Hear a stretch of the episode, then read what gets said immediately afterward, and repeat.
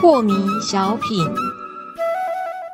张讲师您好，有一位听众朋友，他想请教讲师，他说啊，讲师，我跟我的先生是相亲认识的，当时没有谈恋爱就结婚了，那现在我们的孩子都已经十岁了，可是这么多年来，我发现他都只是一个亲人而已，从来没有心动或者是爱的感觉，而且他对我也没有多深的爱，对我的父母的态度也不好。我觉得生活上越来越没有意思哦，生活里没有他也完全没有问题，甚至可以过得更快乐。我反而会对别的男人有心动的感觉。请问讲师，两个夫妻真的只能相敬如宾吗？如果没有爱情也可以吗？有人说啊，婚姻是爱情的坟墓，那是不是爱情跟亲情都不能同时拥有呢？讲师想听您的回答， 这个问题很严重， 很严重。这个我们从古圣先贤的角度来说啊、是夫妻两个人的结合啊，啊、它就是一种义理上的结合啊，两个人共同组织一个家庭，共同为家庭奋斗，共同为我们的祖先延续他的命脉。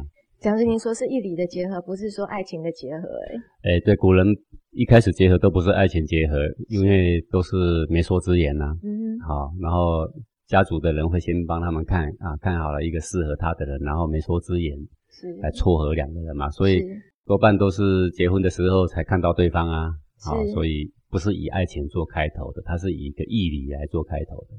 好，嗯那男方呢娶亲，它是非常慎重的事情。为什么呢？要慎重呢？因为这个女方呢把女孩子养到这么大，然后呢现在全心全意要来照顾你的家庭，好，要来帮你这个煮饭洗衣，要来帮你生小孩照顾小孩。是啊，这么样重大的这个劳苦的事情，他全部要帮你承担下来。所以为什么男方娶妻的时候要那么大阵仗啊？有没有非常慎重啊？哈、对。然后要周告所有的亲戚朋友啊，好，就是要表明非常非常慎重的意思。那两个人结婚之后呢，他当然他就是一种啊、呃就像契约嘛，一种互相的承诺，是我们要为这个家庭呢要好好的付出。是那么那个诚信呢，跟情感呢、古代呢是在未来在生活中，由于彼此的付出慢慢建立呢，慢慢熏陶，慢慢培养的。那在那个时代反而单纯，因为人们不太过度的去强调这个爱。你爱其实跟欲望几乎可以画上同等的。是这样啊，呃，现在的人所谓的爱，不也都是差不多有这样的成分在吗？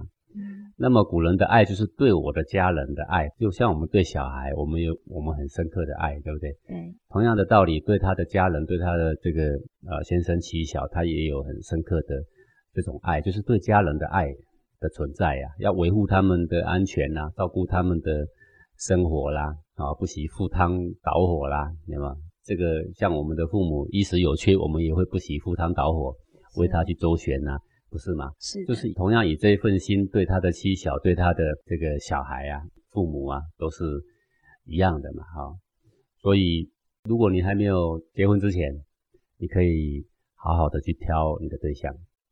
但是你已经结婚，其实讲实在话，你是没有这个权利的。嗯哼，好，你看古代虽然媒妁之言，我们以现在角度来讲，瞧不起那样的制度，但实际上呢，他们的社会比我们安定，他们的家庭比我们更健全，他们的离婚率低得离谱，是对不对啊？是的，我们现在虽然是强调呃自由的恋爱，但是呢，呃，这种男女关系的混杂，这也是到处可见的。然后再来讲，是不是自由恋爱彼此就那么相爱了，结婚一定就更长久吗？没有嘛。现在的世界普遍性的离婚率都差不多是在五成左右了呢。哦，台湾已经突破五成嘛，嗯是到内地来回几趟，现在四川也差不多是五成嘛。是很高的离婚率很，高两对结婚就要一对是要劳燕分飞的嘛，，嗯对不对？那你说这个爱真的是真爱吗？那也未必啦。嗯不过我们现在的人是习惯自由恋爱的风气嘛，啊，所以当然就会认为说这个是非常至高无上、很重要的吧。但是，呃，当你有了家庭之后，那么家庭的责任就更重要。是好，你的先生没有亏待你，不要说他对你没有好，对家庭照顾啊总是有的呀、然后呢，他没有亏待你。如果古人来说，呃，你的先生或妻子真的很亏待你，做了很大的错事，你是可以下堂求去的。啊但是人家没有亏待你，那么你是不是应该要做好你的义务啊？这个才是呃应当的思维啊。人不可以有分外之求，人生可以有很多喜好，有些喜好是你可以去拿的，有些喜好是不能去拿的。是呃，比如说我喜欢一幅画，只要经济能力可以，我随时都可以去拿啦。是，但是如果是人家的画不是要卖的，我喜欢，我可不可以去偷啊？不行，那就不行。是，可不可以去抢呢？那也不行，嗯哼，对不对？是，嗯好，啊那婚姻就也有点类似这个状况了。在漫长生活的这种岁月里面呢，你不是说你看到喜欢的每一个都可以去拿，嗯哼。它就不是这个情况。那么讲师也是说，我们在这个婚姻的契约之下，如果对别的男人有心动的感觉的时候，怎么办呢？呃，这个就是大小先后的问题啊。是世界上的任何错综复杂的的这个问题，都是只有一个答案啊。那么你的私人的情感重要还是家庭重要？哦，就是这个比喻而已啊，这样就很明了了。对不对？是，私人情感，坦白讲，它并不是你的生命的全部，对，它的重要性，自己所有的任何东西都没有比能够完整这么多人的幸福更重要。对，你有你的先生，你有你的小孩，你有你的家庭，你有你的亲族，对不对？是，为了自己一份的喜好，不惜破坏他们所有的这一些幸福，我觉得这个是自私的行为，也不是什么值得可许的啦。是，好是，呃，也许这个比喻不很恰当，但是我做个比喻啊。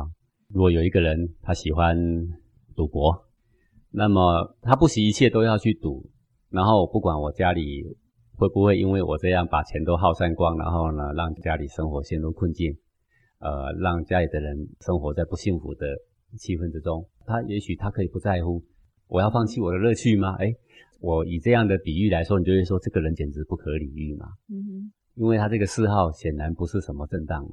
赌博本来就是不好的嘛，诶，但是我想请问各位，你爱一个人的瘾头跟赌博的瘾头，其实那个瘾头是一样的。诶，是，那你还没有结婚，你有资格说我好好的去挑选，那这是正当的。是，但是呢，如果你已经结婚，其实讲没有资格做这个挑选。是，那又用大小先后来说，自己一个人的喜好可以放下。嗯比如说我们在一个公共的地方，哎，我去吃饭了、哎呀，我就是最喜欢吃这个白菜。哼，好然后呢，我们一起吃饭的时候，别人要夹白菜，我赶快多夹几个，把它夹来吃掉了， 有没有？我们就说，哎呀，这个人未免只想到自己吧，心量未免也太小了一点是，。你看那个父母就不一样，父母喜欢吃什么，他也是一个喜欢，对不对？嗯，那他会留给小孩子吃，对的，那个是不是更无私？情节是不是更高尚？是或者为什么高尚？你为着自己自私的时候，那个情绪频率是很低的啊、是，那个父母为着小孩，虽然我喜欢吃，但是我留给他的时候，他那个里面的那个慈悲啊，频率是很高的、啊。很养生的，各位知道这样有差别吗有？差别，对我为我的家庭赴汤蹈火，我愿意放下我自己的喜好。对，没有错。有些人你看起来你是呃会喜欢，但喜欢未必一定要占为己有，对不对？对，啊，你可以欣赏的角度，好，是你可以跟你女儿说，以后像那样的男人你可以依靠。啊好是但是是也许你的女儿跟你说，那是你可不 是我，她也不领情，对不对？是是是，啊，所以这种一时性的情绪上的这种爱也好啦，喜好也好啦，呃，比起家庭责任，我觉得它都是比较小的。对，而且我们很幸运的是，我们知道怎么样看这个实相的方法，我们都学会了。谢谢讲师。